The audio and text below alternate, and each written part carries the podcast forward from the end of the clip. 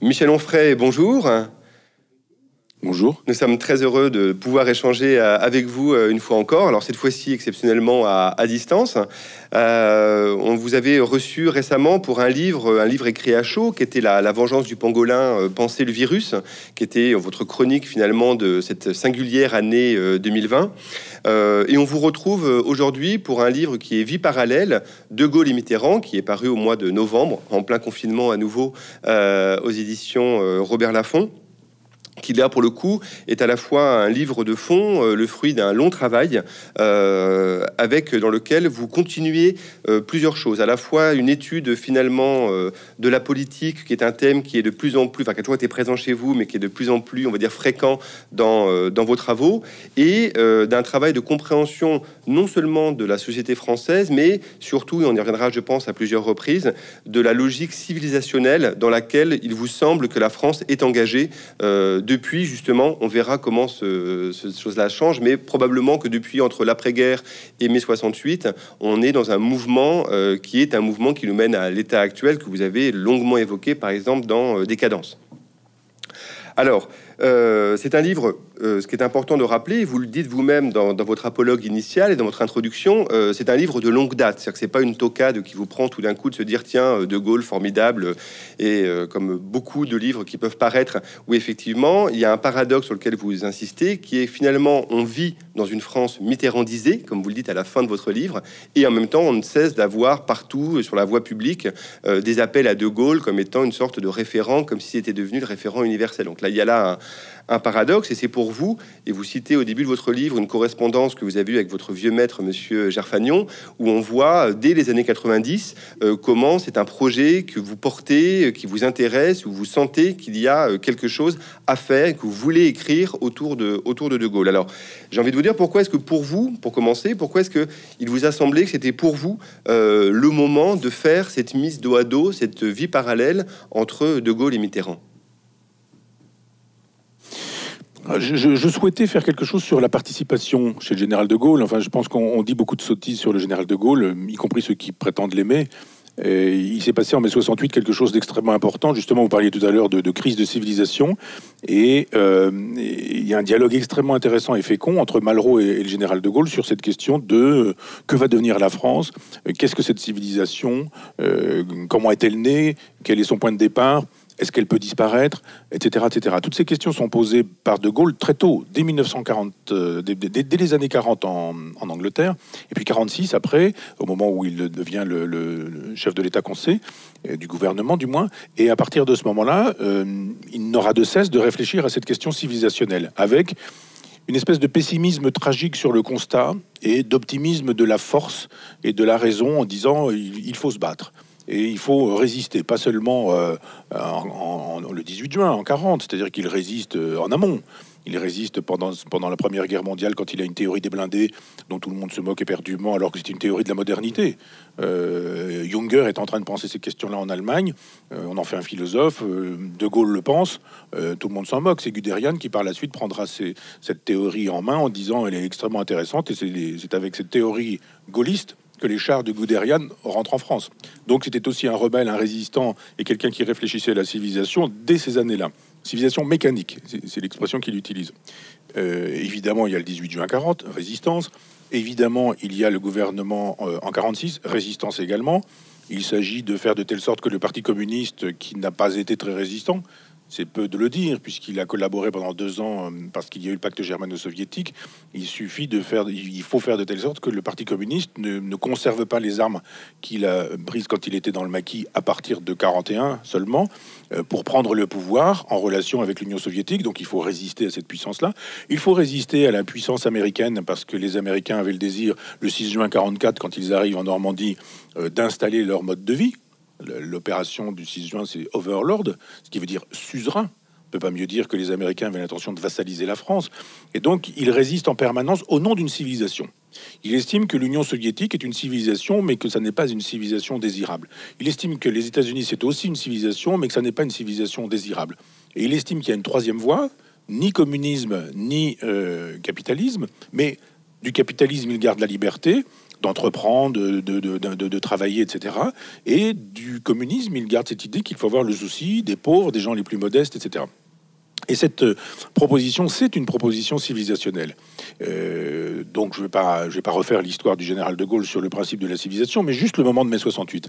C'est-à-dire tout le monde dit, il n'a rien compris à mai 68, il a pris l'hélicoptère, il est allé voir Massu, euh, Baden-Baden, etc. C'est Varennes, enfin cette façon de faire des comparaisons qui ne sont pas raisons, pour s'empêcher de, de penser véritablement. Ils ont compris, Malraux et lui, très vite et très tôt, qu'il y avait un problème de civilisation et que de fait, euh, il y avait une civilisation judéo-chrétienne. Cette fameuse phrase qu'on trouve dans le C'était de Gaulle de, de où il dit que la terre, la, France est une terre euh, chrétienne, euh, gréco, gréco, euh, gréco-romaine, etc., de race blanche, qui, etc., etc. Ça fait beaucoup couler d'encre quand on le cite, quand c'est Nadine Morano qui cite cette, cette phrase, mais elle est historiquement fondée. C'est gréco-romain et judéo-chrétien. Et c'est donc euh, gréco-romain, judéo-chrétien. C'est une, constitution de civilisation qui est, la nôtre. Et euh, cette civilisation, alors vous avez parlé tout à l'heure de décadence, mais effectivement, j'en ai fait le, portrait d'une certaine manière, rapidement, même si ça fait plus de 600 pages, 500, 500 pages, et que je démarre du, Christ, de Jésus, de la fiction Jésus pour moi jusqu'à aujourd'hui, jusqu'à Salman Rushdie, disons. Euh, au procès de Salman Rushdie, à la fatwa contre Salman Rushdie. Et de fait, une civilisation, en ce sens, je suis un j'ai fait une partie de ma thèse sur Spengler euh, et Hegel. Je suis aussi un lecteur de Frobenius, un lecteur de Toynbee, enfin de tous ces historiens qui prennent à bras le corps l'histoire et l'histoire des civilisations, ou même euh, euh Eliphore, par exemple, dans son histoire de l'art, ou alors Malraux, justement, lui aussi dans son histoire de l'art. Et j'ai l'âge qui me permet d'avoir la culture, qui me permet de comprendre ces gens-là. C'est difficile de comprendre Malraux quand on n'a pas la culture. Et je me souviens qu'à 17 ans, quand je lisais Malraux, qui comparait euh, une statue d'Ogon et puis le sourire de l'ange de la cathédrale de Reims, sans oublier euh, euh, le, plissé des, statues gréco-bouddhistes, on se dit tout ça est formidable, mais les statues gréco-bouddhistes, l'art khmer, l'art d'Ogon, etc., l'art roman, je, ne maîtrise pas tout ça, je connais pas tout ça. Donc il y a des fulgurances, c'est probablement très intelligent, mais je ne comprends pas. Ça reste plein de fulgurances, ça reste intelligent. Je ne comprend pas toujours ce que Malraux veut dire, parce qu'il y a des moments où effectivement lui-même ne doit pas comprendre ce qu'il a écrit. Il y a ça aussi chez Eliphore. Hein. Mais il y a quelque chose que je retiens, c'est ce mouvement des civilisations. Et je me dis que mai 68 est l'occasion d'un craquement occidental pas seulement euh, Paris, Saint-Germain-des-Prés, quartier latin, etc. Ça, c'est la, la, lecture euh, euh, parisiano-centrée, la, lecture un peu jacobine. Il y a eu effectivement un mouvement partout en France, mais aussi, et Malraux le dit dans les chaînes qu'on abat, aux États-Unis, au Japon, en Allemagne, ça a craqué partout. Au Mexique, ça a craqué partout. Et ce craquement était extrêmement intéressant parce que c'est un craquement civilisationnel. Et le général de Gaulle dit euh, Moi, je veux maintenir le plus possible cette civilisation. Pendant que Mitterrand, lui, dira avec un, léger décalage. Mais sur mai 68, c'est clair, ils sont tous les deux contemporains de mai 68. Évidemment, Mitterrand n'est pas contemporain de la guerre 14-18, mais sur ce sujet, euh, Mitterrand veut prendre le pouvoir parce qu'il y a que ça qui l'intéresse. Et Mitterrand dit la civilisation, c'est foutu, c'est fichu, c'est terminé, il faut accélérer le mouvement. Euh, la France, n'existe plus. Et on verra en 83, quand il renonce au socialisme, en 92, quand il renonce avec le traité de Maastricht, quand il renonce à la souveraineté nationale, que effectivement, il est en train de précipiter l'effondrement de la France donc l'effondrement d'une civilisation qui est européenne et judéo-chrétienne. Il s'agit de fabriquer un grand marché européen pour faire de telle sorte que euh, un rouage d'une grosse machine puisse être produit. Cette grosse machine, c'est le capitalisme planétaire avec un gouvernement mondial et mondialisé qui vise le transhumanisme. Ça, c'est à, 100 ans, 200 ans de, de, de, perspective.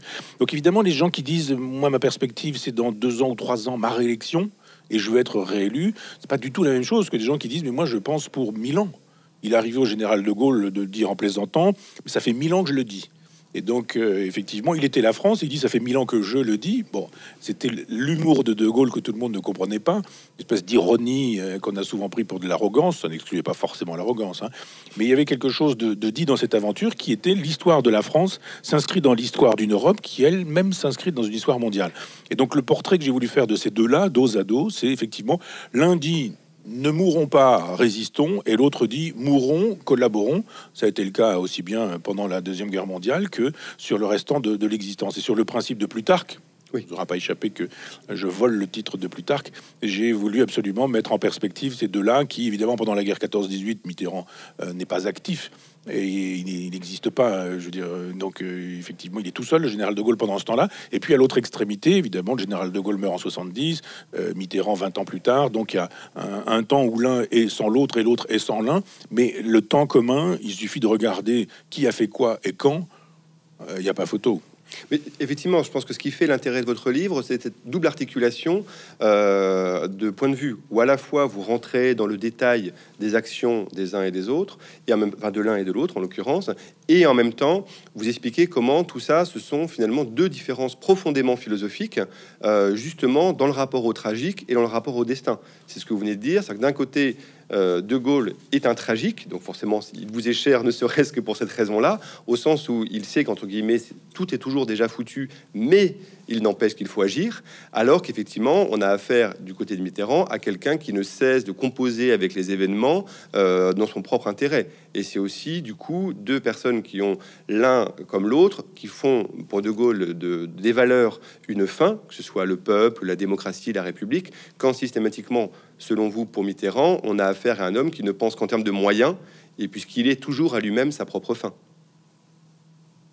Oui, d'ailleurs, c'est pas très étonnant. On peut réduire un peu les choses aux deux philosophes que ces deux-là aimaient. C'est-à-dire que le général de Gaulle est bergsonien et euh, François Mitterrand est un lecteur de Jean Guiton. Pas exactement la même chose. Euh, il y a chez Bergson, qui est un grand penseur juif catholicisé, je dirais, une pensée du temps qui est formidable vraiment euh, la question du temps, de la durée, du rapport entre la matière et la mémoire, l'élan vital, une lecture vitaliste, une perspective vitaliste de, l'histoire, une conception du monde également vitaliste, mais le vitalisme est mal vu, mal perçu. Pas faire un éloge du vitalisme, on sait que je le suis, que je défends une lecture vitaliste de, l'histoire. Alors évidemment, euh, il a lu Peggy aussi, il est péguiste également, le général de Gaulle. Il est nietzschéen aussi, quoi qu'on en dise, et quoi qu'on puisse en penser, c'est-à-dire que quand il est à euh, en Irlande et que je suis allé sur ces traces en Irlande voir un peu à quoi ressemblait cette, euh, ce, paysage qu'une photographie a immortalisé, enfin qu'une série de photographies euh, a immortalisé. Et en fait, sur le, sur le livre d'or de l'hôtel où il se trouve, il écrit une citation de Nietzsche. C'est pas, c'est pas étonnant que, qu'il puisse se réclamer de Nietzsche, qui est de fait un tragique. C'est-à-dire, le réel a lieu comme il a lieu, on n'y peut rien, on est soi-même l'objet de ce réel. Le réel est sans double, le réel est sans contradiction, le réel est sans alternative. Euh, et c'est le réel, il faut faire avec. Et donc il y a une, espèce de, désespoir lucide qui fait aussi la grandeur tragique chez, De Gaulle.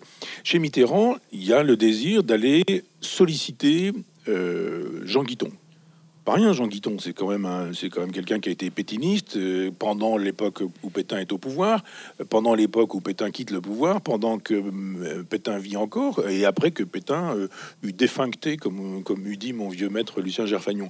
Jusqu'à la fin, Jean Guiton est pétiniste. il, rencontre les présidents de la République parce qu'il est, il est à l'Académie française. Et euh, il, rencontre le général de Gaulle, je parle de Jean Guiton pour le coup, et, il refait l'éloge du, du, maréchal Pétain. Donc c'est un, pétiniste euh, absolu, y compris dans la vision des choses et du monde, l'ordre moral, le catholicisme, un certain type de mysticisme. Et quand euh, Mitterrand se pose des questions existentielles, il va voir Jean Guiton. Il est un contemporain de Derrida, il est un contemporain de, je sais pas, de Foucault, de Deleuze, de, de, Bourdieu même, et il aurait très bien pu se tourner vers ces gens-là. On imagine une rencontre euh, Mitterrand-Derrida. Non, pas du tout. Il s'en va chercher un vieux pétiniste chez lui. Il y va en hélicoptère. Il s'en vient lui dire Bon, vous avez 10 minutes pour m'expliquer ce qui se passe après la mort. Moi, je suis inquiet de ces trucs-là. Il faudrait quand même me donner une réponse vite fait. Et Guiton lui dit On va faire un petit tour dans ma chapelle. Mettez-vous à genoux. On va prier un petit peu. Et puis, vous allez voir. Pascal, quoi. Mettez-vous à genoux, priez. Et puis, euh, ça finira par venir. On se dit effectivement, c'est pas la même. Euh, c'est pas la même lecture des choses. C'est la, la, lecture tragique et nietzschéenne du général de Gaulle n'est pas la lecture qui se voudrait mystique de Mitterrand, qui est en quête d'un absolu qu'il ne trouve pas, mais qu'il cherche tout le temps. Euh, il va le chercher chez Elisabeth Tessier c'est quand même sidérant que cet homme ait pu pendant dix ans aimer les femmes. Et on va pas le lui reprocher, il les invitait. On va pas le lui reprocher non plus. Il faisait euh, des grandes bombances avec euh, force plateau de fruits de mer et des grands crus de, de, Bourgogne. Euh, ça, pour le coup, c'était avec l'argent de l'État. On peut lui reprocher. Et puis pendant, pendant tout ce temps qu'il courtise Elisabeth Tessier, il lui pose des questions lui disant est-ce que je, on fait la guerre du Golfe ou on la fait pas? Euh, je vais faire une intervention. Quand est-ce que les astres sont les plus euh, propices pour que je puisse m'exprimer? Euh, Je vais nommer un nouveau Premier ministre. Est-ce que vous pourriez me dire ce qu'est la, configuration astrale de Michel Rocard? Je vais entrer en relation avec Gorbatchev. Est-ce que vous pourriez me faire savoir où en sont les, les, astres avec Gorbatchev? Après ça, il se fait faire le thème astral d'Israël, car il y a un jour une date de naissance d'Israël. Et de, on rêve ce chef de l'État qui engage la France, la nation, le peuple France, dans des guerres, dans des négociations, s'appuie sur Elisabeth Tessier, qu'il nourrit de crabes et de, et, de pouligny morachés. Euh, on se dit, c'est pas exactement la même chose entre l'un qui est imprégné de Bergson et de Nietzsche, et puis l'autre qui est imprégné de euh, Jean Guiton et d'Elisabeth Tessier. Donc ne serait-ce que sur cette, euh, espèce de, de soubassement de la philosophie civilisationnelle de chacun, de la philosophie de l'histoire, mais c'est la même, la même chose. Cette philosophie de l'histoire est quand même pas la même. et, de fait, on voit bien qui s'oppose à qui, et on voit bien comment on peut, euh, le philosophe peut préférer quand même quelqu'un qui a lu et compris Nietzsche et qui a lu et compris Bergson, plutôt que quelqu'un qui estime que les prédictions de, qui se, elle se fait payer d'ailleurs, Madame Tessier, je crois, et que les prédictions de Madame Tessier, évidemment, c'est assez sidérant, quoi. Ça, j'ai été stupéfait de lire ce livre. Et elle dit qu'elle a enregistré un nombre considérable d'heures d'entretien avec lui. Ce serait très, très, très intéressant pour l'histoire qu'on puisse entendre des dialogues de Tessier et du chef de l'État français qui construit sa politique avec une voyante. Alors, ce qui, vous, l'avez évoqué en passant, en même, temps, on peut considérer que finalement, euh, cette divergence est immense, mais que les sources d'origine sont pas si lointaines, parce que finalement, le, De Gaulle vient aussi d'un milieu, euh, alors même a évidemment donc 25 euh, ans d'écart, hein, mais d'un milieu catholique qui est aussi celui de, Mitterrand. on peut, on sait que malgré tout, Mitterrand est aussi un grand lecteur, c'est aussi probablement un lecteur de Peggy. Donc, ce qui est intéressant, c'est de se voir aussi comment il y a des sources qui sont quand même communes. C'est-à-dire qu'on n'a pas affaire à des gens qui sont euh, va dire différent forcément complètement dès le début. C'est-à-dire que le, rapport à une partie de la culture française est commune chez l'un et chez l'autre. Ce ne sont pas, euh, ce ne sont pas deux, distinctions considérables entre les deux. Et, ce qui est intéressant, c'est comment il y a, ça diverge finalement. Euh, est-ce que vous comprenez-vous pourquoi ça diverge et pourquoi ça diverge aussi vite?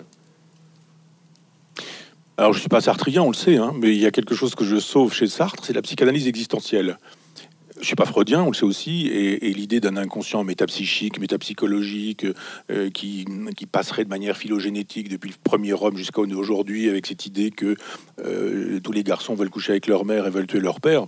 C'est le délire de Freud qui est devenu un peu un délire universel. C'est un peu, c'est un peu n'importe quoi euh, chez, chez, Freud, me semble-t-il. Mais l'inconscient de, j'allais dire de Sartre, l'inconscient chez Sartre, m'intéresse. Comment se constitue l'inconscient? Et euh, d'abord, lui n'utilise pas le mot, mais il y a quelque chose d'intéressant chez Sartre. Il dit nous sommes ce que nous faisons de ce que les autres ont voulu faire de nous. C'est-à-dire que vous avez toujours une famille qui dit tu seras ceci, mon fils, tu seras cela, tu feras ceci, tu feras cela. On est catholique, on est Dreyfusard, on est anti-Dreyfusard, etc., etc. Mais on n'est pas ça, on est ce qu'on a fait de ça.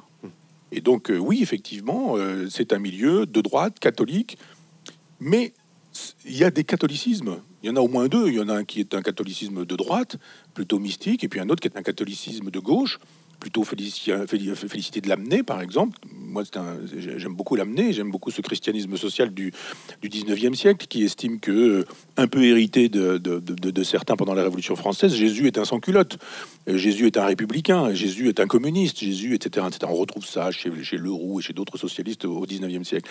Donc il y, a, chez Général de Gaulle un catholicisme qui est commun à Mitterrand, mais c'est pas le même. C'est-à-dire que euh, on est anti-Dreyfusard, pardon, on est Dreyfusard chez, les Mitterrand, chez, De Gaulle, chez les De Gaulle. Euh, lui, le père est, très, très euh, catholique, très croyant. Il enseigne dans une école religieuse au point que quand cette école religieuse se trouve fermée, on estime même qu'il est un prêtre tellement on, on confond. mais non, c'était un, c'était un homme laïque, etc. La grand-mère du général de Gaulle fait un éloge de Proudhon au moment de la mort de Proudhon. C'est des choses qu'on n'imagine pas. Donc, c'est un catholicisme social qui donnera Marc Sagné, Le Sillon, etc. C'est pas du tout la même chose que chez Mitterrand, où on est vraiment dans un catholicisme de droite, mystique, traditionnaliste, et pour le coup maurassien. Euh, lui, il est resté maurassien, euh, Mitterrand. Euh, c'est quelqu'un qui, du début jusqu'à la fin, aura estimé que euh, la monarchie n'est pas une mauvaise chose. Il est monarchiste pendant un certain temps. Il est compagnon de route euh, des Croix de Feu, et il est même pas compagnon de route, il est dans, il est dans cette mouvance-là, compagnon de route de la cagoule, on le sait, et sympathisant jusqu'à la fin de cette cause-là, quoi qu'on en dise. Je le montre avec des choses qui m'ont parfois sidéré. Euh, je crois même que c'est Jean Raspail qui le contacte au moment du, 21 janvier, au moment de la date anniversaire de la mort de Louis XVI, et où Mitterrand dit qu'il a bien raison et qu'effectivement il faut célébrer cette fête et que cette date, cette date anniversaire, etc., euh, etc. Donc c'est pas c'est pas la même source déjà. C'est pas parce qu'il y a catholicisme que pour autant c'est le même catholicisme. Et ensuite, l'important c'est ce qu'on fait de ce que les autres ont voulu faire de nous avec ce catholicisme. Et le général de Gaulle en fait une affaire privée, intime. Oui, c'est vraiment euh, quelque chose qu'il est capable de séparer de la République en disant le chef de l'État que je suis ne fait pas n'importe quoi, n'importe quand, n'importe comment. Quand il communie, quand il va à la messe et quand il communie, c'est extrêmement rare et c'est fait pour des raisons politiques. C'est un message politique qu'il envoie. Sinon, ça reste intime, ça reste de l'affaire euh, privée. Chez Mitterrand, c'était en permanence quelque chose qui le concernait au plus profond de lui-même. Il vivait avec les morts.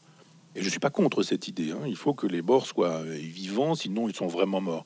Mais il y avait ça chez Mitterrand, mais cette incapacité à transcender ce qu'on aura voulu faire de lui. Il est resté le fils du vinaigrier, d'une certaine manière. Et ça a pu tromper les gens, parce que, évidemment, euh, il a dit qu'il était de gauche. Ah, pardon, je vous rappelle le congrès d'Épinay 74, quiconque ne veut pas rompre avec le capitalisme ne peut pas être euh, de gauche, ne peut pas être dit socialiste, etc. Enfin, on rêve quand on entend euh, ces choses-là. Donc, effectivement, il y a un milieu assez semblable, mais en même temps, il y a une façon de faire de ce milieu quelque chose qui n'est pas la même chose chez l'un et chez l'autre. Et puis par la suite, il y a une rectitude chez De Gaulle qui sait depuis 15 ans, depuis l'âge de 15 ans, qu'il est appelé par l'histoire. C'est un truc sidérant. On a retrouvé dans ses cahiers d'adolescents une fiction dans laquelle il, se présente comme le général de Gaulle qui sauve la France envahie par les Allemands. Et quand même dans une. C'est quand même là où il y a une dimension presque mystique, quoi. Oui, c'est mais c'est une mystique de la France. Une mystique païenne, je dirais. C'est une mystique de la France. Et euh, alors que chez Mitterrand, il y, a le il y a le désir de faire carrière c'est pas exactement la même chose. De Gaulle sait que l'histoire l'appelle, Mitterrand sait que lui-même s'appelle euh, pour lui-même dans l'histoire en disant il faut que je devienne quelqu'un de puissant. pendant très longtemps, son désir, c'est d'être président du Conseil. Et puis après, quand le général dit euh, maintenant on va faire une élection du, président de la République au suffrage universel direct, il se dit c'est bon pour moi ça, j'y vais. Donc après, il se donne tous les moyens de, de pouvoir incarner cette figure euh, monarchique si on n'a pas compris qu'elle était républicaine. Et, en ce sens, le général de Gaulle est un monarque républicain. Quand, il perd une élection, il s'en va, le général de Gaulle. quand Mitterrand perd une élection, il reste. C'est-à-dire que le monarque républicain dit c'est le peuple qui fait la loi. Vous ne voulez plus de moi, référendum de 69, je pars. Mitterrand voulait plus de moi deux fois aux législatives, je reste et je fais la cohabitation. Et puis, euh, on, aura vu que c'était quelqu'un qui disait, mais moi, le peuple, je n'en ai rien à faire. Le peuple a voté pour moi pour des idées de gauche en 80. En 83, je lui dis, c'est plus tenable, c'est plus possible. Virage libéral. Il, ne présente aucune excuse. Il dit, j'ouvre une parenthèse. Cette parenthèse n'est pas fermée. Cette trahison de la gauche a rendu possible la famille Le Pen et le triomphe de la famille Le Pen jusqu'à jusqu'à aujourd'hui. Mais ils sont moqués de Mitterrand. De Gaulle disait, mais après moi, ça reste, la, France restera et je dois penser à la France après moi. Mitterrand dit la France pendant moi et après moi, je n'en ai rien à faire. Moi, en revanche, je veux laisser euh, ma trace dans l'histoire. Vouloir laisser la trace dans l'histoire n'est pas la meilleure façon de laisser une trace dans l'histoire. Il a voulu laisser une trace. C'est quoi aujourd'hui la trace de Mitterrand dans l'histoire? Franchement, De Gaulle n'a pas voulu laisser une trace dans l'histoire. Il a voulu faire l'histoire de France, faire l'histoire de la France voit bien qu'il euh, est rentré dans le panthéon des grands hommes de l'histoire, pas seulement de France, mais du côté de, du côté de, de, de, César, de Napoléon euh, et des autres grands hommes, même quand les grands hommes s'appellent Staline, Lénine ou, d'autres. C'est ce que vous dites, ce qui permet une sorte de, paradoxe, qui est d'un côté, on a quelqu'un qui est appelé par l'histoire et qui finalement l'a fait, et de l'autre, on a quelqu'un qui est obsédé par l'idée de laisser une trace dans l'histoire, et vous le dites, il l'est fait par l'histoire. C'est que dans le cas de Mitterrand, finalement, c'est son adaptation permanente à une histoire qu'il ne maîtrise pas du tout, qui va faire sa réussite politique, parce que malgré tout, c'est une réussite politique ou individuelle, si l'on veut. Mais il y a une sorte de, comme ça, de, presque de, paradoxe, avec d'un côté quelqu'un qui est appelé, qui finalement, en étant appelé, va réaliser quelque chose, et à l'inverse, quelqu'un qui pense qu'il maîtrise tout, et alors qu'en fait, euh, il, s'accommode euh, d'un réel changeant. Oui, alors je vous ai déjà fait un coming out avec euh, Sartre en vous disant que je n'étais pas sartrien, mais je défendais cette idée de, psychanalyse existentielle chez Sartre. J'ai fait un coming out euh, hegelien. Je ne suis pas hegelien en temps normal non plus. Mais sur la question des philosophies de l'histoire, je le suis assez. Et notamment sur cette question que vous posez, qui est celle du grand homme. Euh, le grand homme fait l'histoire et l'histoire fait le grand homme. C'est-à-dire qu'il y, a une dialectique. Euh, on, surgit de l'histoire, on devient le grand homme, mais on devient le grand homme parce qu'on fait l'histoire qui nous fait en même temps. Et ça, c'est extrêmement intéressant parce que le général de Gaulle se sent appelé à ça. Il, sent qu'il a un rôle à jouer. Il ne sait pas lequel. Il pense qu'il va jouer un grand rôle de soldat, de guerrier, de militaire. Il fait une carrière militaire. Hein. Et il, est, euh, il fait la Première Guerre mondiale. Il est beaucoup blessé, il est beaucoup prisonnier et il n'est pas mort et, il est très déçu de ne pas être mort. Il se dit voilà, il y a une première guerre mondiale.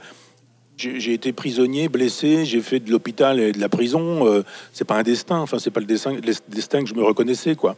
Et donc il a, il a un moment de déprime à ce moment-là. Il faut lire les, journaux, les carnets, etc petits textes personnels dans lesquels les correspondances, euh, le bouquin Lafond d'ailleurs a fait, a fait une belle édition de, tous ces textes-là, et on, et on le voit un peu déçu de n'être pas mort après cette première guerre mondiale. Donc il se dit j'ai raté mon rendez-vous avec l'histoire. Euh, prisonnier, euh, prisonnier et blessé, c'est pas un rendez-vous quoi, c'est un rendez-vous raté, c'est un, rendez-vous manqué.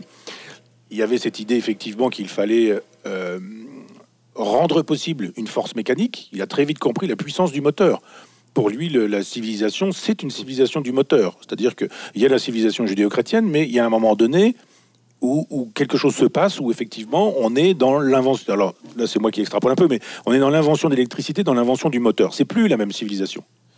Quand vous êtes dans une, dans une maison où vous êtes éclairé avec une bougie, eh bien, euh, vous êtes virgilien, vous êtes un contemporain de Virgile. Vous vous levez avec le soleil, vous vous couchez avec le soleil qui s'en va, et puis euh, vous êtes dans des, dans des, cycles, des cycles qui sont les cycles complètement naturels. Euh, à partir du moment où vous avez une électricité, vous avez une lumière perpétuelle. La nuit, c'est le jour, le jour, c'est la nuit, etc. Donc le, le, pas d'un homme, c'était une chose, le pas d'un cheval, c'en était un autre, mais c'était guère plus, enfin, sauf à, aller au galop et en permanence et à, crever son, animal. Mais je veux dire, il y avait un tout petit cercle autour de soi. Le moteur, c'est la possibilité de, rouler, de rouler, de rouler tant qu'il y a de l'essence. Et donc, il dit, il y a une autre civilisation ici. Et ce rapport au temps, ce rapport à la vitesse, ce rapport à la rapidité, etc. Tout ça, c'est notre modernité. Et il se dit, on ne peut pas continuer à faire la guerre au pas d'un cheval. Et cette guerre, il, va il faut la faire avec le moteur. Donc avec les avions, avec les chars et avec la radio. Vous êtes en avion, vous regardez ce qui se passe, et, là, pour le coup, vous pouvez vraiment faire de la, géostratégie. Et puis vous dites, bon ben voilà, vous donnez les ordres, enfin vous donnez les informations, et les ordres peuvent être pris en disant, bon, on y va ici, etc. Vous dirigez après les chars, et puis vous faites votre guerre, quoi. La guerre napoléonienne n'est plus possible avec le général de Gaulle. Sauf que personne ne comprend dans l'état-major. Personne ne comprend que si on veut faire l'histoire, on la fait par la guerre. Il le dit, c'est l'épée qui fait l'histoire. Et, il, avait raison, il a toujours raison d'ailleurs, même si c'est la diplomatie, mais la diplomatie est une épée qu'on menace. Euh, dont, on dit je, peux l'utiliser si, etc. Et donc il y, a une, conception chez, chez, De Gaulle de l'histoire qui fait que il sait qu'on peut la fabriquer. Et il sait que quand on la fabrique, elle nous fabrique aussi. Il y a chez Mitterrand quelque chose qui n'a pas grand-chose à voir avec une lecture hegelienne. D'abord, chez Hegel, il y, a des, il y a des considérations sur la civilisation, sur les, leçons sur la philosophie de l'histoire, la raison dans l'histoire. C'est extrêmement intéressant. Moi, j'ai pas compris grand-chose jusqu'à ce que je découvre une clé en me disant, mais ça y est, j'ai compris. Quand il parle de l'idée, quand il parle de la raison, quand il parle du concept, aussi que le, concept, euh, le concept fait l'histoire. On se dit bon, le concept fait l'histoire, mais c'est quoi? L'idée, l'histoire. Bon. Puis quand on a compris que l'idée, le concept, la raison et Dieu, c'était la même chose chez Hegel, bon sens, c'est bien sûr, mais c'est bossué, quoi. C'est pas, c'est pas neuf. C'est juste le vocabulaire qui est neuf. Mais c'est une conception providentielle de l'histoire, providentialiste. Dieu fait l'histoire, nous dit euh, Hegel. Bon, ben, on peut croire à ces choses-là. Évidemment, quand on dit c'est l'idée, c'est le concept, c'est l'esprit, euh, et qu'on oublie que c'est Dieu, on peut avoir une lecture. Euh, agnostique ou athée de, Hegel, mais c'est pas le cas. Il n'est pas athée, Hegel. Sûrement pas agnostique non plus. C'est un luthérien. Donc euh, il, y a chez, il y a chez De Gaulle cette, euh, cette lecture qu'effectivement, il y a quelque chose comme une providence qui ferait, l'histoire, mais cette providence n'est pas Dieu. C'est pas le Dieu auquel il croit véritablement. Il est, de toute façon très, très, très, très peu disert sur, sur croyance en son Dieu. Il est croyant un peu comme comme Maurras dit qu'il faut l'être, en disant que c'est l'essence de la France et que croire en Dieu, euh, on n'est pas obligé d'être de croire en Dieu pour croire dans le christianisme. Moi, je pense qu'il croyait, il avait vraiment une foi très intime, la foi un peu du charbonnier, comme on pouvait l'avoir à, cette époque-là. Mais, mais ça, ça induit une conception de l'histoire. Et il y a chez De Gaulle cette idée que nous pouvons prendre l'histoire en main en disant on y va, il y a une force. Et, une fois qu'on aura fait cette, cette, cette, histoire, elle nous fera aussi. Il y a chez Mitterrand quelque chose de, qui relève de, de l'opportunisme, du cynisme. C'est un Florentin, c'est quelqu'un qui dit mais je veux un poste. Il veut des postes, Mitterrand, il veut pas faire l'histoire. Il veut être ministre quand il est secrétaire d'État, puis il veut être chef du gouvernement à l'époque, puis il veut être président de, euh, du Conseil de la, de la 4 République, puis après il veut être chef de l'État, puis quand il est chef de l'État, il veut être encore chef de l'État une deuxième fois. Il veut le pouvoir, il ne veut pas agir sur l'histoire. D'ailleurs, il agit très peu sur l'histoire. Il, il, agit sur deux ou trois choses, et puis ces deux ou trois choses, elles disparaissent. Qui se souvient des lois Auroux euh, qui se souvient de, des 39 heures, par exemple, euh, ou des 35 heures.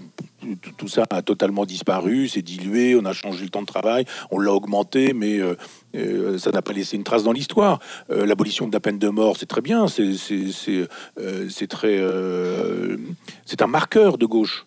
Mais enfin, je vais pas partir là-dessus, mais j'ai jamais cru que Mitterrand était un abolitionniste. Il a envoyé une cinquantaine de personnes, de militants du FLN à la guillotine quand il était ministre de la Justice puis de l'Intérieur pendant la guerre d'Algérie. Et après, il a dit Je vais donner l'impression que je suis un homme de conviction.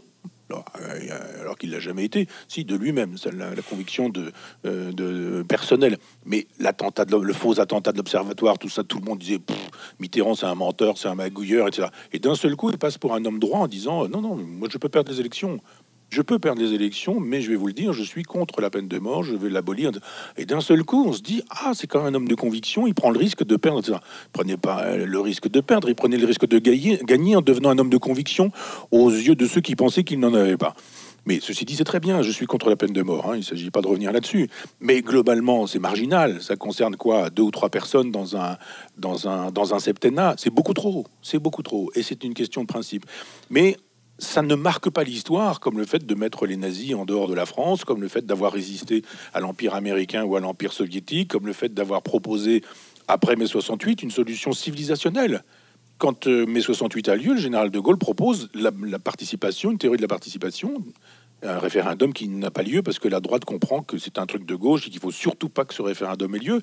Giscard le premier, ce fameux oui mais, cette façon de dire euh, oui mais, ce sera non. Donc Pompidou n'en veut pas, Giscard n'en veut pas, la gauche n'en veut pas, la droite et la gauche tuent le général de Gaulle parce qu'il a une conception de l'histoire et que les autres ont une conception de leur histoire.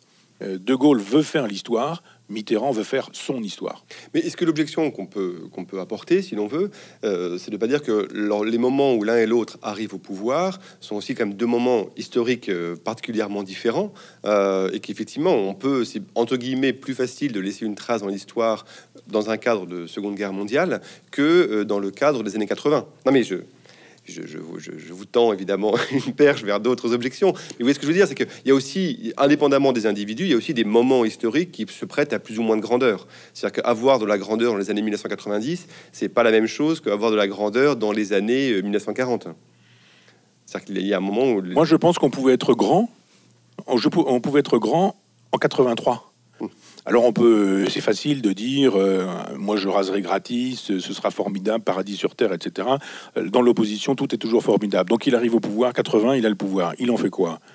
Il sait pas, il sait pas compter, il connaît pas l'économie. Mitterrand, euh, vous pouvez avoir une discussion sur Chardon ou sur Zola avec lui, mais la, question de l'économie, il n'a pas pigé comment ça fonctionnait. Alors que il avait un rapport particulier à l'argent, d'ailleurs, ceci dit, à psychanalyser d'ailleurs. Euh, un personnage qui ne sait pas que il faut rentrer de l'argent, dépenser l'argent qu'on a, pas plus, pas moins, etc., et que euh, l'argent qui rentre peut ne plus rentrer si on fait peur à ceux qui font de l'argent et qui produisent, etc. Si on n'a pas compris ces choses élémentaires, il ne s'agit même pas d'être un spécialiste, d'avoir fait un doctorat en, sciences économiques, mais d'avoir philosophé sur l'économie, de savoir ce que sont les raretés, la richesse, la production de la rareté, de la richesse, la production de, enfin la, la répartition de ces raretés, etc. Juste savoir ça, c'est-à-dire faire non pas tant de l'économie économique, mais de la philosophie politiques qui, mettent en cause l'économie en disant bon, elle est un instrument. C'est quand quand De Gaulle disait l'intendance suivra, l'économie doit suivre. Si c'est le contraire et qu'on doit suivre l'économie, alors c'est un tout autre projet de société. Donc il y a un moment donné où on donne de l'argent. On arrive au pouvoir et on dit voilà, on augmente les salaires, on donne de l'argent à ceci. Et, et ben, évidemment, vous allez prendre de l'argent dans les caisses, puis à un moment donné, dans les caisses, il n'y a plus rien. Puis les gens qui ramènent l'argent dans les caisses, ils sont partis en Suisse, ils ont planqué leur fortune parce qu'il y a des communistes au pouvoir, etc. etc. Ben, évidemment, l'économie, c'est une question de foi une valeur fiduciaire, l'étymologie, hein, c'est la foi. Vous avez la foi, vous n'avez pas la foi. Si vous n'avez pas la foi dans les assignats, les assignats, c'est du papier. Eh bien, c'est exactement la même chose en Mitterrand. Si on n'a pas la foi dans son programme économique, ben évidemment, tout s'effondre. Donc, en, en 83, il aurait pu dire, il faut que je redonne la foi à mon projet économique. Et quand on lui propose de dire, bon, euh, alors, euh, il y a une question essentielle, c'est est-ce qu'on reste dans le serpent monétaire européen ou est-ce qu'on en, est qu'on en sort? Si on reste, ça va donner ça. Si on sort, etc. C'est la question entre euh, qui oppose les souverainistes et les mondialistes. Il a choisi non pas le souverainisme, mais le mondialisme. Sous-entendu, je renonce à la gauche, je renonce au ministre communiste, je renonce au programme de gauche et je vais avoir tout le capital et le capitalisme avec moi, moyennant quoi je n'aurai plus de problème et je vais pouvoir rester au pouvoir. Mais c'est pas une civilisation, ça. C'est pas un projet de civilisation, c'est un, un projet de réélection personnelle. Donc la grandeur, euh, ne s'agit pas de lutter contre Vichy Pétain, contre les camps de concentration, contre le goulag, contre Staline, contre Hitler. C'est quand même beaucoup plus difficile, surtout quand vous êtes un homme seul, que vous arrivez à Londres et que vous dites je suis la France. C'est quand même. Ben, on part de beaucoup plus loin que quand on dit je suis un homme de gauche. Je vais être un pragmatique de gauche. Il va falloir que je repense ma théorie à la, à la lumière de la pratique et repenser un socialisme qui aurait été un socialisme pratique. Et là, pour le coup, il aurait été un grand homme. Euh, au lieu de ça, il fait quoi Il dit on arrête. Le socialisme, c'est 22 mois ça a duré le socialisme. 22 mois. De mai 81 à mars 83. Et l'essentiel s'est trouvé effacé. Et après, c'est la droite qui fait son, son, son, son, horizon indépassable. La droite, l'Europe, etc. Bernard Tapie est le héros de François Mitterrand. C'est-à-dire qu'il ne s'agit pas de combattre Adolf Hitler ou Staline, il s'agit de combattre la perspective de, que, effectivement le, le, tapisme, si je puis me permettre l'expression, ne soit pas un horizon indépassable. Tous ces anciens euh, communistes staliniens comme euh, Yves Montand, Simone Signoret, tous ces gens-là, ou Michel Foucault, qui a démarré aussi au Parti communiste, qui à cette époque-là défendait le libéralisme, enrichissez-vous, ils étaient devenus guizotistes, si l'on veut. Euh, d'un seul coup, ils étaient devenus anticommunistes, puis même anti-gauche, puis même anti-socialisme. Et Mitterrand, il devait lutter contre qui? Contre Yves Montand et contre Bernard Tapie. C'est pas Staline, c'est pas Hitler, et il n'a pas réussi à lutter contre ces gens-là en disant non, non, non, non, le pouvoir est un exercice compliqué. J'ai moi-même constaté effectivement en arrivant au pouvoir que peut-être on avait mal géré, mal distribué, etc. En 83, je reprends les rênes en main et nous allons repenser une politique de gauche avec une économie qui sera à la hauteur. Pas du tout. Il renonce à la gauche. Je pense que c'était quand même beaucoup plus compliqué de faire rendre gorge à Hitler, à, Staline, euh, à, Pétain, euh, dans ces époques où vous avez l'armée rouge, c'est pas rien, l'armée du Troisième Reich, c'est pas rien non plus, plutôt que de dire je n'ai pas été capable de résoudre l'équation du un socialisme au pouvoir a des difficultés avec l'économie parce qu'effectivement tout ce qui est foi, croyance, fiduciaire s'effondre. Comment puis-je maintenir ou restaurer une confiance fiduciaire, je dirais, et eh bien justement en étant un grand homme sur ce terrain-là, y compris idéologiquement. On lui demandait de penser la chose, mais pas forcément de la théoriser, mais pas forcément de la penser concrètement. Il aurait pu dire, moi je veux ça débrouillez-vous, je veux que l'économie suive le projet qui est le nôtre et, mettez deux ou trois personnes là-dessus. Alors évidemment, si vous entourez de Fabius, si vous entourez d'Alain Minck, si vous vous entourez de Jacques Attali, il y a peu de probabilité que vous trouviez des, cerveaux dignes de vous dire oui, oui, on va, faire un, on va faire un projet qui va rendre possible un gouvernement de gauche sans effrayer le capital, le capitalisme, la rareté, la valeur, les investissements, etc. Tout ça était un, projet politique de moins grande envergure que de résister aussi bien à l'impérialisme américain qu'à l'impérialisme soviétique. C'est aussi, je pense, pour ça que vous appelez euh, d'une certaine façon à une sorte de contre-histoire euh, politique de la France au XXe siècle dans, euh, dans l'ouverture de votre livre, puisque finalement, par rapport au portrait que vous faites, le, la parenthèse, c'est la parenthèse de Gaulle. Puisque si après, si on certes, De Gaulle part en 69, mais il avait prévu de partir de toute façon quelques, quelques mois après. Euh, mais finalement, vous tracez une ligne de continuité, Pompidou, Giscard, Mitterrand, et puis jusqu'à nos jours, et que finalement, dans le rapport à la vision aussi bien civilisationnelle qu'économique, que de l'intérêt du peuple, etc., euh, De Gaulle fait plus office presque de parenthèse, alors euh, enchanté, remarquable, tout ce que l'on veut, que de finalement de normes de laquelle les autres auraient dévié au final, il est, minoritaire dans le siècle, si l'on veut, d'un point de vue de, à la fois aussi bien de la grandeur, ça c'est une chose, mais au-delà de la grandeur, même du, point de vue idéologique de ce qu'il a porté et défendu. Oui, vous avez raison, mais ils avaient la possibilité d'être des grands hommes, ceux qui sont restés des petits hommes. Euh, surtout quand on arrive au pouvoir, qu'on a les pleins pouvoirs. Vous n'avez pas parlé de Macron, mais vous avez parlé de nos jours, donc nous y sommes. J'ai quelqu'un qui n'a pas 40 ans, qui a l'Assemblée nationale avec lui, qui a le Sénat avec lui, qui a euh, une partie de, de, de, de, la population qui estime qu'il est jeune, qu'il est beau, qu'il est intelligent, qui, etc., et qui a la totalité de la presse, et qui fait ce qu'il a fait de ce capital-là, c'est-à-dire qui détruit tout très rapidement et qui, qui a mis la, France à feu et à sang, etc., on se dit, mais ce, garçon avait tous les moyens d'être un grand homme. Il lui aurait suffi de dire je prends en main Jupiter, euh, la parole rare, tout ça, formidable, très bien, pourquoi pas. Et, qu'en a-t-il fait?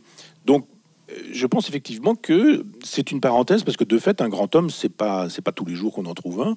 Et de fait, si au XXe siècle on en a déjà eu un comme le général de Gaulle, c'est pas si mal que ça. Mais on n'est pas tenu d'être un grand homme, on est tenu d'essayer il y a quand même des choses qui sont susceptibles d'être faites euh, sans, pour autant être un grand homme. Euh, on n'est pas obligé d'être petit, d'être un petit homme. Mitterrand a été un petit homme. Il a remis en selle le Front National euh, sur la demande expresse de Jean-Marie Le Pen, en, le faisant inviter, en écrivant très précisément Moi, Mitterrand, chef de l'État, je demande à Georges Filiou, ministre de, de l'Information, d'inviter Jean-Marie Le Pen à des émissions comme L'heure de vérité, etc. Et d'un seul coup, on se dit Mais ce type, Le Pen, est un beau parleur, il a des effets de rhétorique, des effets de sophistique, on l'entend il dit des choses et autres, et puis on se dit, mais ça marche très bien à la télévision.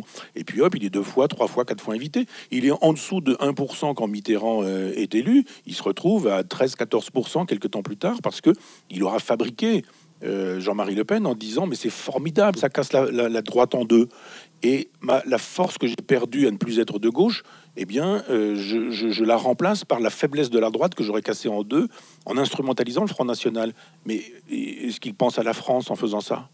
Il pense pas à la France, il s'en fout, il a juste envie d'être réélu. Et pour être réélu, il faut que Chirac soit ennuyé par Jean-Marie Le Pen. Voilà, c'est tout. Et, on n'écrit pas l'histoire de France avec ça. Si, on peut l'écrire, d'accord, il a été deux fois président de la République, mais à quel prix pour la France? À quel prix pour la nation? À quel prix pour le peuple français? À quel prix pour l'histoire de France? Euh, on a laissé, euh, on a laissé circuler un tas d'idéologies euh, pestilentielles hein, en, laissant faire, et, simplement parce que Mitterrand disait formidable, je vais pouvoir faire un, second mandat. Puis il a fait un second mandat. Pourquoi faire ce second mandat? Pourquoi faire? Cet homme qui était atteint d'un cancer, hélas, pour lui, et, qui a gouverné du fond de son lit, avec des chimiothérapies qui le détruisaient pauvre homme, c'est de la compassion pour, pour, pour, une personne qui a un cancer. Mais là encore, quand on est, quand on est euh, chef de l'État, on se dit je ne suis plus en état de gouverner. Quand le général de Gaulle passe deux fois sur le billard, une fois pour la prostate, une fois pour son œil, pour un, pour un problème euh, ophtalmologique, euh, il fait une lettre, le général de Gaulle, en disant Bon, voilà, la prostate, l'anesthésie générale, je peux très bien ne pas me réveiller. Fait une lettre. Il la donne à quelqu'un en disant Si je meurs, eh bien, vous l'ouvrez, puis vous avez les directives. Et puis, si, si je meurs pas, vous me rendrez la lettre et donc il ne meurt pas, ça continue, etc. Mais lui, il avait prévu que effectivement la France passait avant sa propre santé. Et, donc là encore, on, a eu un personnage qui a fait euh, un deuxième mandat, sept ans quand même, sept années au fond de son lit.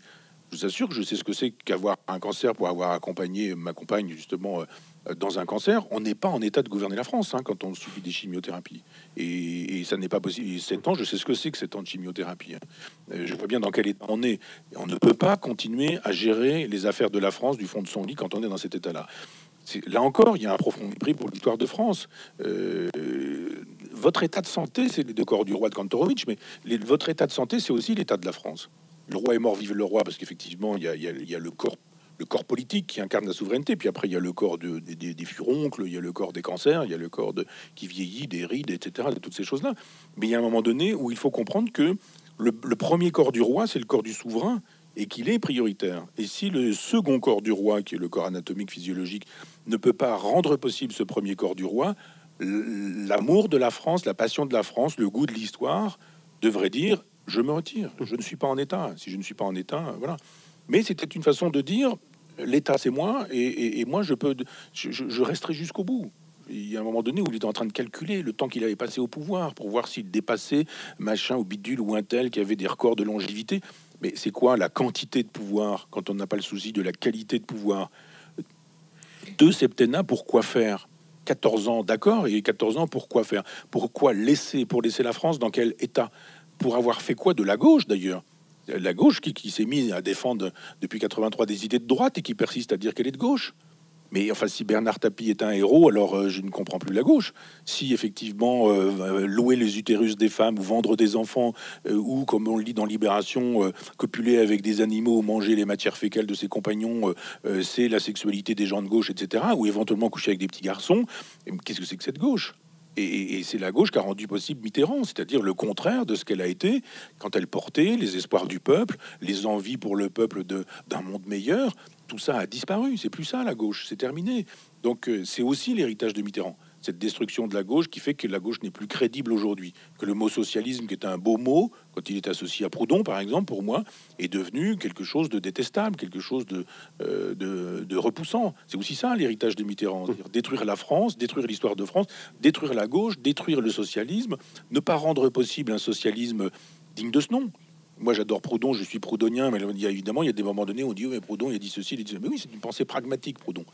Eh bien, euh, rien n'aurait interdit euh, que Mitterrand eût une pensée pragmatique en disant je suis en 83 devant des difficultés économiques, nous allons non pas sacrifier la gauche à, l'économie, ni même l'économie à la gauche, mais faire de telle sorte qu'une économie de gauche soit possible et pensable. Et là, on pouvait retrouver, par exemple, ce que Lippe avait fait. Hum. Mais c'était une grande détestation euh, de, Mitterrand, LIP. Pour quelle raison? C'était l'autogestion. Et l'autogestion, c'est le contraire du pouvoir donné aux apparatchiks, aux gens du parti, aux gens des syndicats, etc. Simplement, on dit on va donner aux gens compétents. Euh, à LIP, les gens qui font les montres disent nous allons les penser, les fabriquer, les dessiner, les promouvoir, etc. Et ça marche, LIP. Ça marche l'autogestion. C'est à Besançon, c'est la ville de Proudhon, le socialisme proudhonien, ça fonctionne. Euh, Mitterrand aurait très bien pu dire, le socialisme un peu autocratique euh, que nous avions pratiqué, que nous avons pratiqué euh, de 80 à 83, ça ne marche pas. Nous allons redonner une énergie à ce socialisme proudhonien, non pas jacobin mais girondin, des gens qui sont compétents, des gens du peuple qui eux ont des choses à dire demander aux instituteurs, aux professeurs, demander aux infirmières, demander aux gens compétents comment ils veulent organiser la société, et puis on, va repenser un, socialisme. Et à ce moment-là, si vous redonnez du pouvoir aux entrepreneurs, aux créateurs de valeur et de richesses, et ils vont pas aller euh, placer leur argent en Suisse, au Luxembourg, dans des, dans des paradis fiscaux. Simplement, il fallait réinventer une gauche qui soit économiquement crédible. C'était le projet que Mitterrand aurait dû avoir s'il avait voulu être un homme de gauche. Il n'a pas eu ce projet. Bah, on se dit effectivement, heureusement qu'il n'a pas eu à gérer les relations avec Staline, avec Hitler, avec Churchill et puis avec euh, Roosevelt. C'était nettement plus compliqué.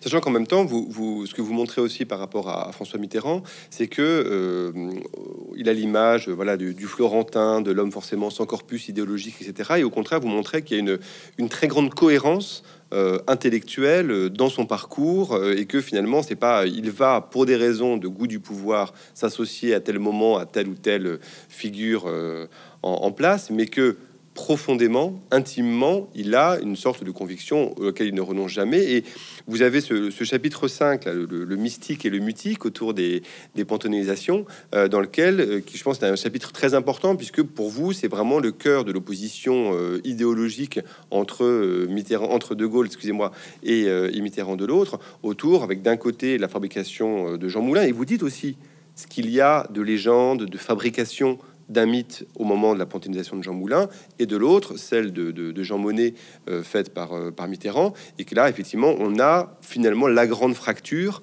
entre, le, entre les deux. Oui, alors, euh, Georges Sorel a, écrit Réflexion sur la violence, a été un philosophe important, péguiste, etc., qui, a nourri pas mal de, personnages, aussi bien Lénine que, Mussolini, et il, a théorisé la question de la nécessité du mythe. Euh, ça vaut ce que ça vaut, mais cette idée du mythe de la grève générale, cette idée de, et, et c'est pas inintéressant l'idée de, pouvoir galvaniser. Alors évidemment, ça se fait toujours au détriment de l'histoire.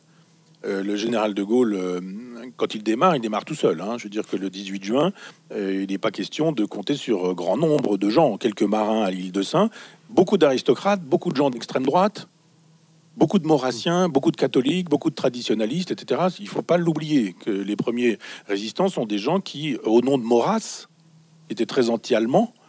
Euh, ils vont en disant les Maurassiens, etc. Oui, sauf que les Maurassiens, ils n'ont jamais collaboré. Alors, ils ont été antisémites, hein, indéfendables, mais ils n'ont jamais collaboré avec l'ennemi, etc., etc. C'est par la suite qu'on va retrouver des gens de gauche, etc. De 39 à 41, pacte germano-soviétique oblige, les communistes collaborent avec l'occupant pas oublier ça quand même. Hein.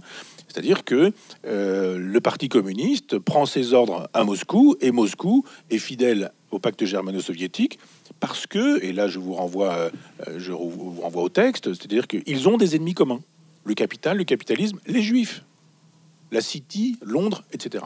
Les francs-maçons, euh, les mêmes ennemis, l'art contemporain et, ce genre de choses. mais finalement, on a, on a un point commun, nous, les nazis et vous, les marxistes-léninistes. Et pendant deux ans, ça marche. Et pendant deux ans, les communistes sont dans cette logique de collaboration. il faut quand même pas oublier ça. Après ça, vous avez le, service du travail obligatoire, où on commence à dire aux jeunes, euh, classe 41 par exemple, vous avez 20 ans, et eh ben vous allez partir en Allemagne, il va falloir travailler pour l'Allemagne et vous allez partir au STO. Des gens qui disent, mais moi je pars pas au STO, je, je m'en vais, je prends le maquis, mais je n'ai pas question que je m'en aille en Allemagne. Donc évidemment, après, vous avez tous les succès militaires.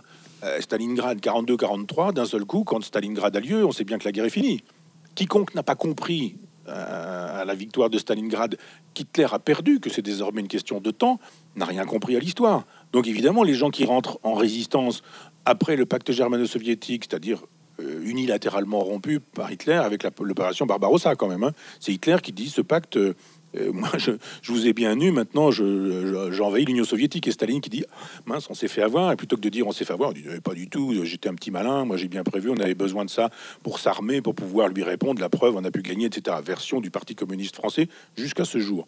Euh, mais évidemment, ça s'est pas vraiment passé comme ça. Euh, donc il y a plein de gens qui ont été vichistes, pétinistes. Combien n'ont pas voté les pleins pouvoirs au maréchal Pétain?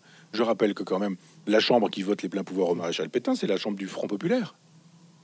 Quels sont ceux qui ont dit nous ne donnons pas les pleins pouvoirs à Marshall Pétain? Ils ne sont pas très nombreux. Les autres sont majoritaires. Ça veut dire qu'il y a beaucoup de socialistes qui sont rentrés dans la collaboration du pacifisme. Euh, pourquoi des gens comme euh, Céline sont-ils devenus ce qu'ils sont devenus? Parce que ce sont des gens qui ont connu la guerre, la première, et qui se sont dit plus jamais ça et qui, par pacifisme, socialiste, pacifique, sont rentrés dans la collaboration ou dans, un, dans une complaisance à l'endroit du nazisme. Je songe au journal d'Alain, le philosophe Alain, qui nous montre ces choses-là et qui dit J'espère que le fameux général de Gaulle ne va pas gagner. Hitler est un personnage sympathique qui aime quand même, qui aime beaucoup son peuple, etc. On rêve.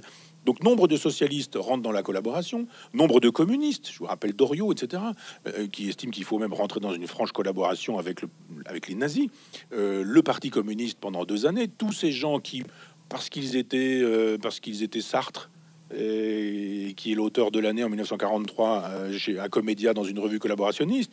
44, Simone de Beauvoir travaille à Radio Vichy, quand même. Euh, tous les intellectuels qui ont laissé faire, qui etc., estimaient que, bah, évidemment, 39, on ne sait pas qu'en 44 ce sera fini ou en 45. Donc on continue à publier, on continue à éditer, on continue à faire des pièces de théâtre, on continue à les monter, on continue à faire du cabaret, etc. Tous ces gens-là ont collaboré les profs de fac, les magistrats, etc. Tout ce monde-là, ou presque, a collaboré. Si vous arrivez au pouvoir en 46 comme le général de Gaulle, qu'est-ce que vous faites? Vous dites, je vais chercher dans l'époux, dans la tête de tout le monde. Il n'y a plus personne. Vous ne pouvez plus gouverner la France. C'est plus possible parce que machin était vichiste, l'autre a été pétiniste, un troisième maréchaliste, celui-ci était communiste, mais distribuait des tracts défaitistes, comme Guy Moquet. N'oublions pas, Guy Moquet n'est pas fusillé parce qu'il est résistant, il est fusillé parce qu'il est otage et il est otage parce qu'il distribue des tracts défaitistes. Ça, c'est l'histoire. Mais évidemment, si vous commencez à faire de l'histoire, vous allez fâcher tout le monde. Et le général de Gaulle ne fait pas de l'histoire, il fabrique un mythe. Il fabrique le mythe de Jean Moulin. Ça veut dire que Jean Moulin n'a pas été un résistant, entendons-nous bien. Lui était véritablement un résistant probablement homosexuel et radical socialiste. Donc euh, ce sont des choses qu'on met de côté juste pour fabriquer une icône et, dire la France a été résistante, Jean Moulin c'était la France. Qui porte le discours de panthéonisation? Tout le monde le sait, c'est Malraux. entre ici, Jean Moulin, etc. Il faut lire la totalité du texte. Malraux est sollicité très tôt pour rentrer dans la résistance. Il dit en gros, comme Staline à l'endroit du Vatican, combien de divisions? Dit, bah, la résistance, c'est des bouts de ficelle. Quoi. Moi, j'ai autre chose à faire. Je suis amoureux, je suis sur la côte d'Azur, j'en ai rien à faire de votre résistance. Malraux rentre dans la résistance très, très, très tardivement. Très tardivement, quelques semaines avant le débarquement, quelques mois avant le débarquement. Euh, donc évidemment, c'est pas franchement non plus un résistant de la première heure. Alors après, il s'engage dans la deuxième DB, il se fait photographier, il se fait voir, il se fait montrer, il a le sens de la mise en scène, etc. Génial écrivain sur l'art. Pour, pour la vie, pas, il a beaucoup écrit sa vie et réécrit sa vie. Le général de Gaulle sait bien que c'est pas un résistant de la première heure. Il sait bien que la France n'a pas été résistante. Il sait bien qu'elle a été majoritairement vichiste, collaborationniste, enfin majoritairement vichiste, à la, à la marge aussi collaborationniste. Qu'est-ce qu'il fait? Il fait un procès de la France, ça devient ingouvernable. Ou alors, il fait un mythe, il crée un mythe, et c'est le mythe de Jean Moulin, la France résistante. Et puis moi, j'étais la France, j'étais à Londres avec Jean Moulin, donc euh, la France, c'est moi, j'étais à Londres, il n'y a pas de problème, euh, tout le monde trouve son compte. Le Parti communiste dit qu'il était le parti des 75 000 fusillés. Il semblerait qu'il y ait eu 5 000 fusillés, c'est évidemment 5 000 de trop, donc sûrement pas 75 000, et sûrement pas 5 000 communistes. Donc euh, il y a une mythologie du côté du Parti communiste, il y a une mythologie du Parti communiste résistant, on oublie les deux années du pacte germano-soviétique. On fabrique ça avec du cinéma. Dire quand, quand vous prenez le, cinéma qui vous montre des, cheminots résistants, euh, euh, la bataille du rail, euh, où vous avez des, gens qui viennent de, des communistes, des, des cégétistes qui plastiquent les, voies pour que les trains remplis de nazis et, d'armes ne puissent pas passer, etc. Tout ça, c'est fort sympathique. Mais juste après le pacte germano-soviétique, parce que pendant deux ans, ils font exactement l'inverse. Il, travaille avec, euh, avec les nazis, etc. Il collabore. Donc le général de Gaulle fabrique un mythe. Et il dit, voilà, la France a été résistante, on oublie, euh, il y a une parenthèse, cette parenthèse, elle existe d'ailleurs à peine, puisque moi j'étais la France, j'étais à Londres, donc euh, l'honneur est sauf, elle est maintenant, on travaille ensemble. Voilà pourquoi dans son gouvernement, il va chercher Maurice Thorez, qui lui était déserteur et a passé la guerre en Union soviétique. Voilà pourquoi il met François Mitterrand, dont il sait qu'il a eu la médaille euh, de la, Francisque des mains même du, de, de, de, dire de Franco, de, de Pétain. Il le sait tout ça, mais, mais il met au, pouvoir des gens en disant je veux rassembler la France et les Français. Et pour rassembler les Français, il faut un mythe qui est euh, le Jean Moulin. Mitterrand fabrique un autre mythe qui est celui de Jean Monnet, mais là encore, si on fabrique des mythes, c'est qu'on ne veut pas voir l'histoire. L'histoire, c'est quoi? C'est que Jean Monnet est un personnage qui a toujours détesté la France, qui a voulu la mort physique du général de Gaulle, qui a fait des affaires et du business. Pendant la prohibition euh, de la vente d'alcool, pendant l'interdiction de la vente d'alcool aux États-Unis, il vend de l'alcool Bien sûr, il travaille avec des mafieux pour pouvoir faire ça. Il y a des échanges de poseries avec le Canada, etc. Il fait des, des, placements, des investissements. Il est dans le business. Il se fait entretenir, dit Jean-Pierre Chevènement, pour ne pas dire qu'il se fait subventionner par les États-Unis. Ses mémoires sont écrites par euh, des, gens qui, sont payés par les États-Unis. On a les, chiffres. On sait, euh, on sait combien d'argent euh, a été versé pour fabriquer cette, cette biographie d'un Jean Monnet inventeur de l'Europe, constructeur de l'Europe, dépassant les nationalismes, travaillant à l'amitié entre les peuples, etc. Mais pas du tout. C'était le business qui intéressait Jean Monnet. C'était la destruction de la France, de la nation. C'était la destruction des pays eh, dans leur nation et leur nationalité pour fabriquer une Europe qui aurait été le moment de faire une espèce de petite Amérique qui aurait travaillé pour les États-Unis. Il voulait que les États-Unis dominent le monde parce qu'il voulait que le capitalisme fasse la loi avec un gouvernement planétaire, etc. C'est cet homme-là qu'on nous met au Panthéon quand on est Mitterrand. Et, quand vous lisez le discours de panthéonisation, alors là, c'est pas Malraux, euh, c'est Mitterrand qui le lit lui-même. Et là, c'est ce petit garçon des Charentes qui ceci, cela. D'un seul coup, c'est une espèce d'autoportrait. Ça démarre, on se dit, mais il est en train de parler de lui, Mitterrand.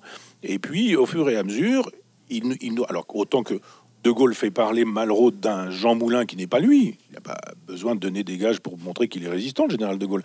Mais il a besoin de gages pour montrer que la France était résistante et il a besoin de ce mythe. Et d'un seul coup, le mythe d'un Jean Monnet qui aurait tellement aimé la paix, qu'il aurait une Europe post-nationale pour faire de telle sorte que le commerce réunisse les hommes, etc. etc. Tout ça, c'est une mythologie aussi. Sauf que d'un côté, on a une mythologie qui renforce la nation, au prix d'un mythe, évidemment, par définition, la mythologie.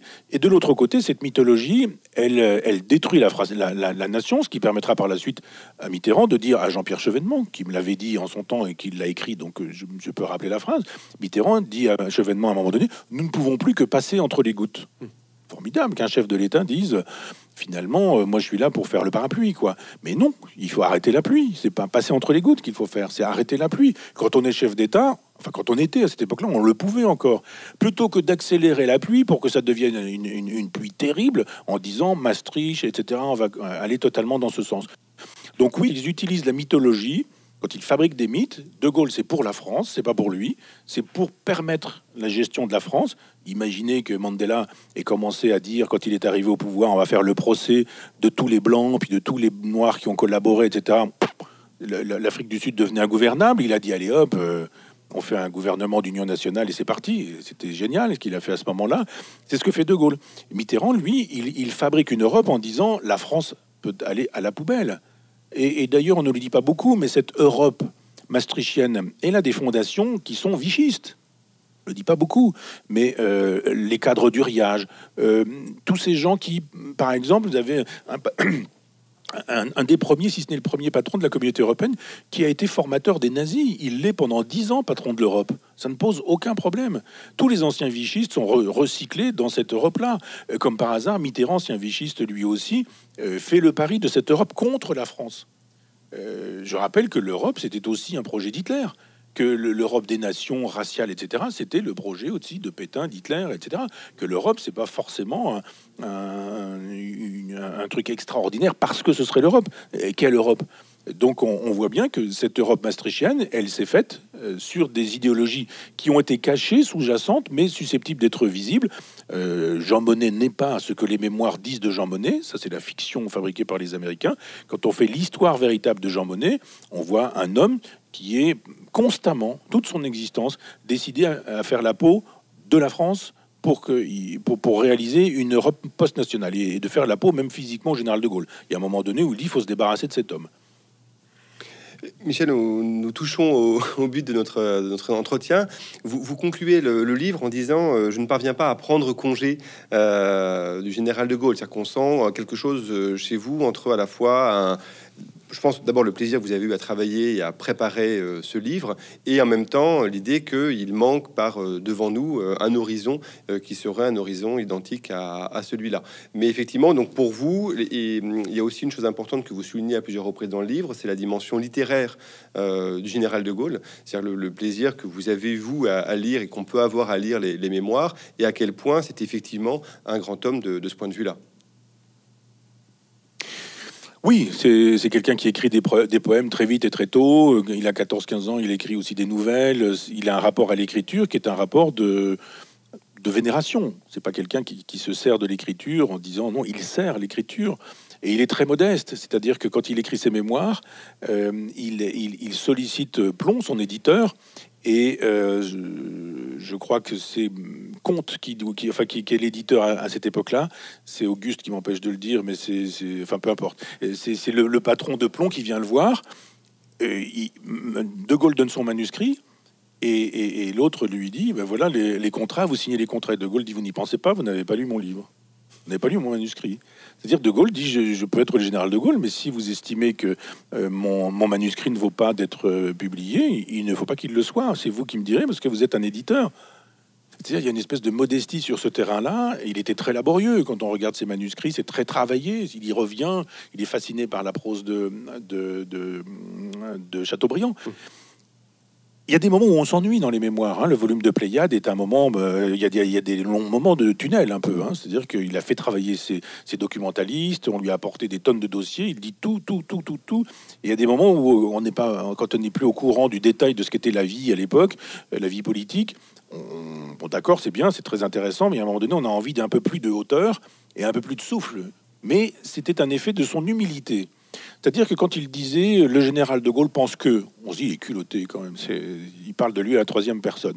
C'est pas Alain Delon, le général de Gaulle. C'est quelqu'un qui estime que euh, justement il y a les deux corps du roi et que quand il dit le général de Gaulle, c'est c'est Charles qui parle de de Gaulle. Et, à ce moment-là, il dit cette figure-là qui n'est qu'accessoirement moi-même.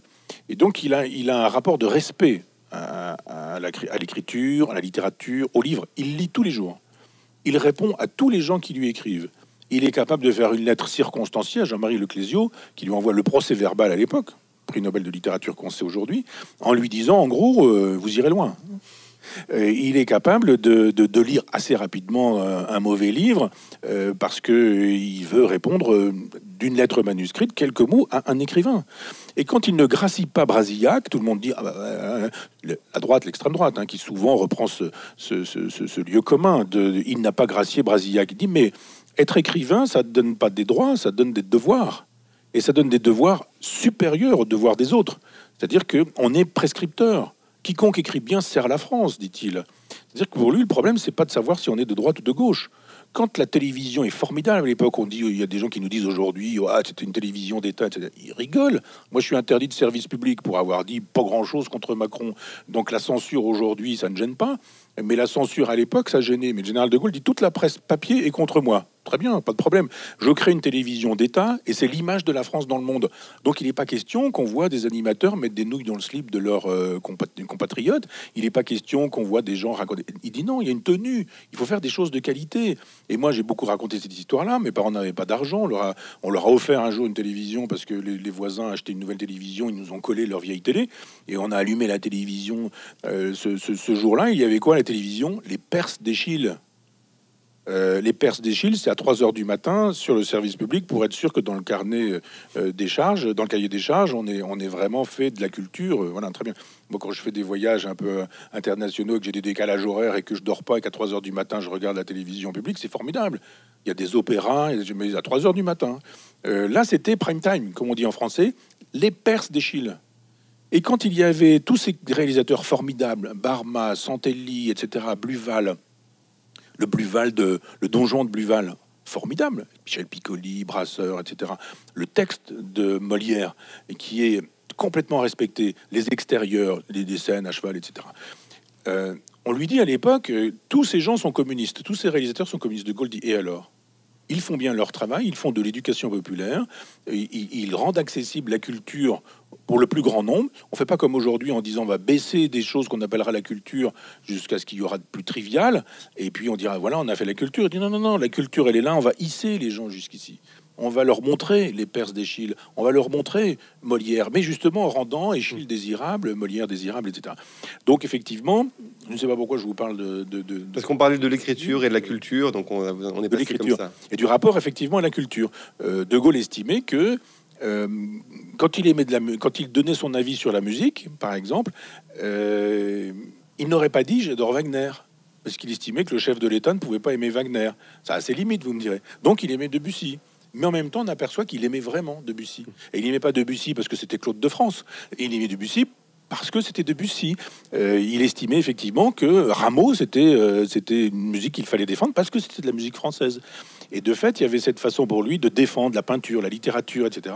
Euh, la poésie, il lisait beaucoup de poésie, connaissait plein de poèmes par cœur. Un jour, il a, j'ai bien connu l'amiral Floïc, un de mes amis qui est en photo avec le général sur les plages de, d'Irlande. Et Floïc me, racontait qu'il était capable de de, lui sortir comme ça des tirades incroyables. Il était capable de lui. Il connaissait des centaines de, poèmes par cœur. Euh, j'ai failli aussi euh, rencontrer Philippe de Chartres, qui a été euh, son ministre, parce que je connais bien Emmanuel, son fils, et, deux fois on a, failli se voir, puis on ne sait pas, il n'était pas bien, et puis il a fini par mourir, hélas, pauvre homme. Et il a été le ministre du général et il a été convoqué dans le bureau du, général de Gaulle parce qu'il avait on, devait lui donner un poste de ministre concernant l'énergie nucléaire française. Il a potassé tout ça en se disant le général va me poser des questions sur ce qui distingue, je sais pas quoi, la fission nucléaire de la fission. Euh, donc, il avait bossé vraiment le sujet. Et ils se mettent à parler de Racine, de Corneille.